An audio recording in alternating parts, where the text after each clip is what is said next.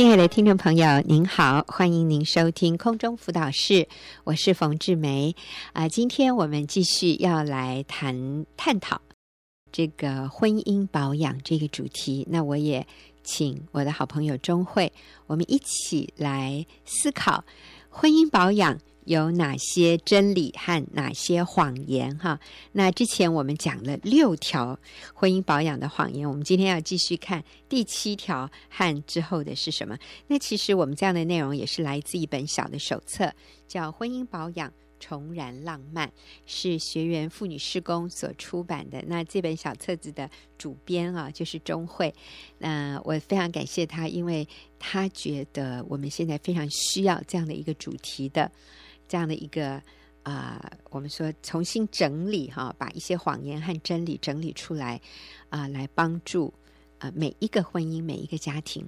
所以钟慧非常谢谢你今天再来到节目的现场，那跟听众朋友打个招呼。听众朋友们，大家好，我是钟慧。是，那钟慧，我们继续来看婚姻保养还有什么样的谎言呢？嗯、呃，我们今天提到是第七条谎言，嗯、是我们个性价值观差异太大，无法沟通。只要忍耐，忍耐到孩子大了，就可以与先生分道扬镳。我来重复一遍啊，这个其实我常听到，哎，嗯，就是我们个性价值观差异太大，无法沟通。所以呢，我现在就忍哈啊，我先生还以为他很了不起哈，其实不是，我是在忍耐。等到有一天我的孩子大了，我就跟他拜拜，然后那时候让他措手不及，吓一大跳。呃，其实这样的一种态度，哈，他的问题在哪里？嗯，其实他这样子的一个态度，就是注定就是想要离婚，嗯、只是他是忍耐，为了孩子，听起来好像是真的是好像很牺牲，可是也很悲情，因为他。嗯没有享受到上帝要给在婚姻的里面，因着差异要带来的祝福。嗯、是你在这边讲到说，其实，在婚姻里面的差异是上帝给我们婚姻里的祝福。那我们常常把差异这件事情看成是婚姻里面的一个痛苦或者一个咒诅。对，怎么说呢？呃，婚姻里面的夫妻的差异是一个祝福。对，因为我们人性的关系哦，都会很想要别人跟我们一样，意见相同啊，心思相同啊，嗯、然后最好能够符合我们，就是人的自我中心，所以就会觉得说，哎，他跟我差太多，他们都不能沟通。其实意思就是说。他不听我的，嗯、他不照我想要的方式去做，所以我们就会生气，觉得说：“哎，这太难沟通了，我们没有办法一起走。”那事实上，其实上帝造每一个人都是不同的，没有人是完全相同的。嗯、那夫妻之间能够被吸引，也是因为他跟我们有很大的那个差异。可是这个差异当初是被吸吸引，然后，可是到婚姻。里面的时候相处的时候，又希望对方跟我们一样，嗯、所以就变成那个离婚，好像呃分手的这个借口。嗯，嗯，所以其实这是一个借口。对，这绝对不是一个足够让我们要决定说跟对方分开的一个理由。其实没有任何一个理由哈，是对，是能够成立，让我们可以决定要离婚或者分开的。嗯啊。呃那真理是什么呢？我们刚刚讲的这是谎言，那真理是什么？嗯、真理是无论如何都不离婚，对，一生一世至死不离。哈，那这个是很重要。那另外一个部分就是说，对于那个差异，其实上帝放射在我们跟夫妻关系的里面，嗯、我们不同，其实就是上帝精心策划的，让这个不同可以拓展彼此之间的那个境界。嗯，对。如果说嗯、呃，不是要把它同化跟我们相同，而是你把这个这样子的一个差异变成一种上帝的祝福、上帝的礼物给我的时候，那就是一个很大的祝福。像我跟我先生，我以前也觉得说，嗯、哦，他这么 跟我不一样，对，跟我差这么多。特别后来在管教上面，我发现管教小孩，对我，我现在是很宽大的，就是很宽容，然后慷慨的，嗯、那跟我就差很大，很差很多。这样，嗯、我是很严谨，然后一步一步很有纪律规划，对、嗯，所以他就常常踩到我的地雷。可是我后来发现，我学到这个差异是一种祝福跟礼物的观念之后，觉得有很大的一个改变。比如说，我先生他真的是我的帮助，哎，就是因为他这个特质可以调和。我教养孩子的上面常常过于严厉、嗯、过于要求、过于律法，嗯，那他就是做一个调和的工作，这样是，嗯，是。哎呦，钟慧，我们怎么这么巧？我原来这一点我要讲的也是 举这样的一个例子。其实就在今天早上，我们在一个聚会里面，嗯、有一个妈妈，她就提到，她说她觉得，嗯，其实她先生也已经做得很好了，可是她不懂为什么。他的孩子就是比较跟他亲，跟他爸爸比较会想要疏离啊。嗯，那我们就讲到不同的可能性。那其中一个可能性就是这个在个性上，嗯，可能一般来说那个比较严格的，像我，我就是比较严格的。你刚刚说你也是比较严格。那后来我们去求证，那个妈妈她的先生也是比较严格的。嗯，那反观他是比较温和的。那我先生也是比较温和，你先生也是比较温和的。那这样特质的父母，其实会让孩子比较敢或者喜欢去接近、去亲近。嗯、那像我们这种要求严格的哈，呃，孩子就会对我们有一些抵挡，嗯有一些排斥或者觉得呃不喜欢哈。所以啊、呃，那我就觉得说这是一个非常好的平衡。嗯，那当然我需要。学习温和一点，我先生是我很好的榜样。可是你知道，这么多年下来，我真的觉得是叫做风水轮流转哈。那后来变成呃，我先生变得他也有一些地方他比我更坚持哦，我都觉得啊，算了，没关系。他就很在意哦，我就说是哦，真是哎，这是一个很好的互补。然后其实我们会彼此影响，所以我先生今天早上在那个课程里面。我先生就说：“我们的孩子很很感谢妈妈对错分明，所以他们从小就知道什么是对，什么是错。但是他们也很喜欢爸爸，因为爸爸根本不知道错在哪里。哈，那当然这是一个笑话。我先生很幽默，但是确实看到那个夫妻，我们的差异是要彼此互补的。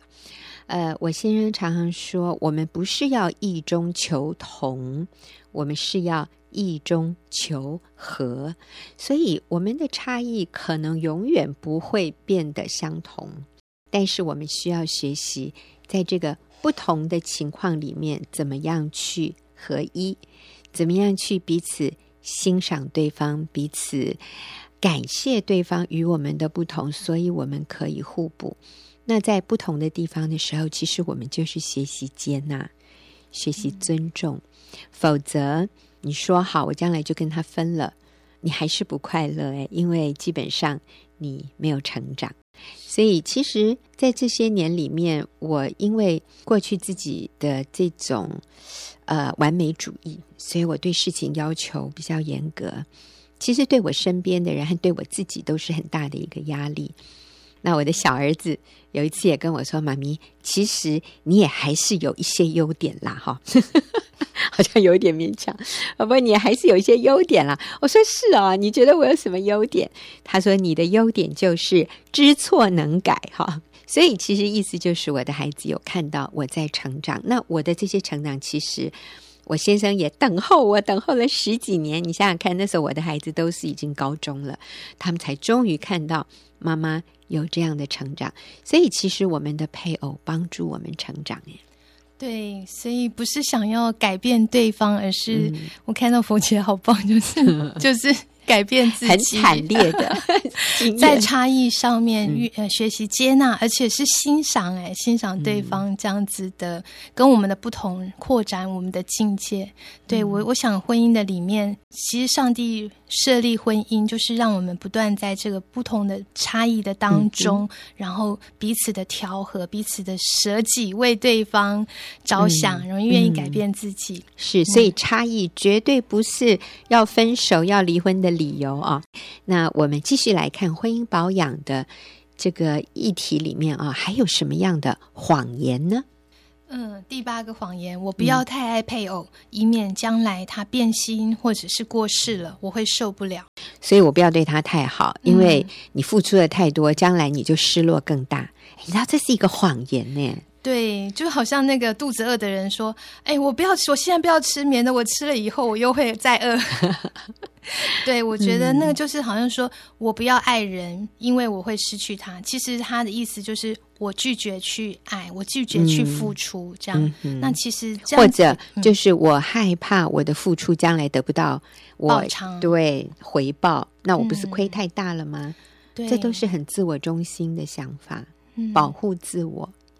对，我觉得这样子的爱的保留，或是不敢勇敢的去爱，就是那个出于那个惧怕的心。我有一个朋友，就是他，嗯、他是先生外遇之后回转以后，后来又生病了，嗯、然后那时候他周围的人都跟他讲说，他、嗯、甚至是亲人都会跟他说。嗯哎，他这样对你，以前对你这么坏，嗯、然后你你还要照顾他，嗯、然后甚至那时候要用很贵的药的时候。嗯然后他们就说：“你不要花那么贵的药，你要为你自己着想啊！你看他可能没多久，可能就可能离世，对，会离世这样子。可是我，那你这样浪你这样花这些钱都浪费掉了。对对，你要为你自己存一点老本，这样。嗯嗯、我觉得那个就是一个观念，就是好像要为自己着想。嗯、可是这样子的一个惧怕，反而让他不敢去爱。可是我那个朋友他很棒，他就是。”他觉得说要用最好的药，嗯、我要现在尽我所能的来爱他，所以他在他最后那段时间的里面没有任何的遗憾，他就是尽全力的照顾他，花了所有的时间用最好的药。嗯、那我觉得在那个，但是最后丈夫还是走了。嗯、对对对，可是他，我觉得他现在是很踏实，因为他没有遗憾，对而且他在那个。尽力、尽全力、尽心尽意的爱先生的里面、嗯、是非常得到滋润的。我不知道他的生命就变得很丰盛，嗯、他现在是很喜乐的，是嗯，就是良心没有亏欠。对、嗯，所以其实我们的爱如果一直在想，那我会不会得到回报？这就不是爱，嗯、而且你真的在这个关系里面，你就得不到那个安稳。嗯，那个平安，或者你真的就没有办法享受这个关系。嗯、那我印象中，我也听过一个故事，就是一对老夫妇。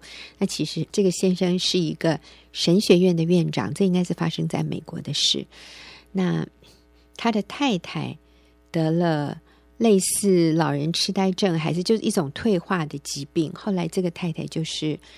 完全没有办法照顾自己，可能他也不太认得人，所以这个先生就辞去神学院院长的工作，就全心的来照顾他的太太。那有的人就问他说：“哎，你这样做会不会牺牲太大？你怎么把这样的服饰这么好的一个位置，哈，这样的服饰你都放弃？”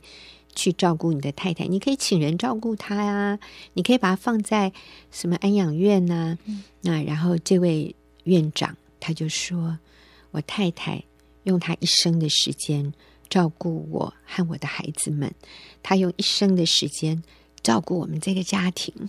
那现在应该轮到我来照顾他，我这样照顾他是理所当然的。”啊，那当然，我们看到这样的一个故事的时候，我们都非常的感动。啊，这才叫做爱。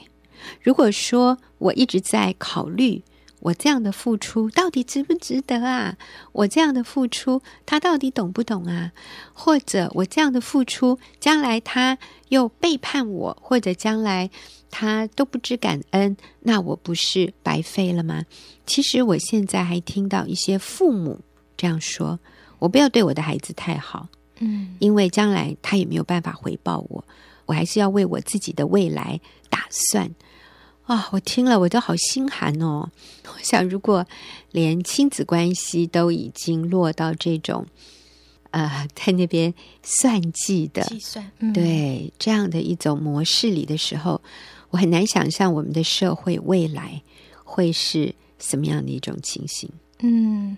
对，我觉得就是那个全心全意、愿意去付出哈，嗯、是百分之百付出，不是我付出五十，然后期望你付出五十，因为如果你再继续就是没有权益的爱，可能你在关系的里面也是会得到 百分之五十。对，嗯、对，嗯，其实这两天我也嗯听到一个故事，就是也是一位女士，她先生有外遇，所以她就决定把家里的不动产。好，房子什么都处理处理。那所谓处理，就是卖掉换成现金。他就说：“因为我怎么晓得我先生将来会不会继续供应我们的生活？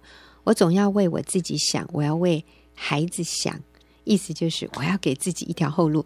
你知道吗？他先生都没有提出来要跟他离婚哦，他就已经在为先生要跟他离婚做打算。打算。呃，所以。”当之后，他先生就说：“哎，我现在需要一笔钱，你那里你不是卖了房子吗？你那个钱可不可以拨出一点给我？”那他他就是完全不愿意拿出来。他的意思是，我要为我和孩子的未来想。其实他先生也并没有停止对这个家庭的供应，先生也没有提出来要离婚，也没有抛妻弃子。但是确实，先生做错了，他。是有外遇的情况下，但是我们看到的这种立刻的自我防卫，那这样的一种反应，其实是很普遍的。我们要说，也是大部分的人会做的，但是它会带来一个结果，那真的就是彼此叠对叠，嗯，然后我要保护我自己，那这个怎么可能带来关系的改善？所以我给他的建议就是。你的就是他的，他如果现在有需要，你要愿意拿出来。难道你希望他也把所有的东西保留一份？对，盒子保留一份，全都保留给他自己，一点都不拿出来给你。嗯，那你不是很受伤？你不是觉得这个婚姻没有未来了？哦，所以我们要真的明白，上帝对婚姻的心意，就是我付出我的百分之百。我就是孤注一掷，我就是把我所有的我都压进去了，嗯，我没有给自己后路。你说万一怎么样？没有万一。好，就算万一他背叛我，我仍然持守对他的忠诚。就算最后他把我所有的都夺去了，我也甘心乐意。是因为这就是婚姻，婚姻就是把我自己完全的献上，不计代价。也不计后果。那如果你要考虑那么多，你一开始你就不要结婚。我们常常我们想要婚姻的快乐甜蜜，但是我们不愿意付出在婚姻里面那个我们这个部分的百分之百。如果我们不付出百分之百，我们是不可能从婚姻里面得到什么样的滋润，或者是我们想要的那种安全感。那种被肯定、被爱的那种满足感，因为当我不愿意付出的时候，对方就更难对我付出。对，其实真爱是百分之百的哈，没有 退路，也没有保留的。我就想到说，耶稣对我们啊，我们每一个人都会背叛他，或是说会不认他，可是耶稣的爱还是百分之百的对我们，没有任何的保留。嗯。那也只有这种百分之百没有保留的爱，会感动我们这样的一个罪人呢。如果今天耶稣对我们的爱都是有条件的，你表现得好，我才会对你好；你要回报我，我才爱你。那我们的心是不会感动的，我们会越来越刚硬，我们会越来越远离神。可是是耶稣那个牺牲的、不计代价的爱，让我们说：“哦，主啊。”我是罪人，离开我，我是一个罪人。你知道，让我们谦卑的来到上帝面前，看到自己的不配，我们才愿意改变。那在婚姻里面也是这个意思。好，我们今天非常谢谢钟慧和我们一起的分享。所以，我们今天讲的两个谎言，我们来复习一下。一个是什么？一个是个性差，呃，价值观差异太大，无法沟通。呃，只要忍耐到孩子大了，就可以与先生分道扬镳。所以这是一个谎言。嗯，那第二个呢？第二个是不要太爱配偶，以免他将来变心了，我会受不了。嗯嗯，好，所以我们说这些都是不正确的。我们真的要用真理来抵挡这些谎言，付出我们的百分之百。谢谢钟慧。好，那我们下个礼拜同一时间再会。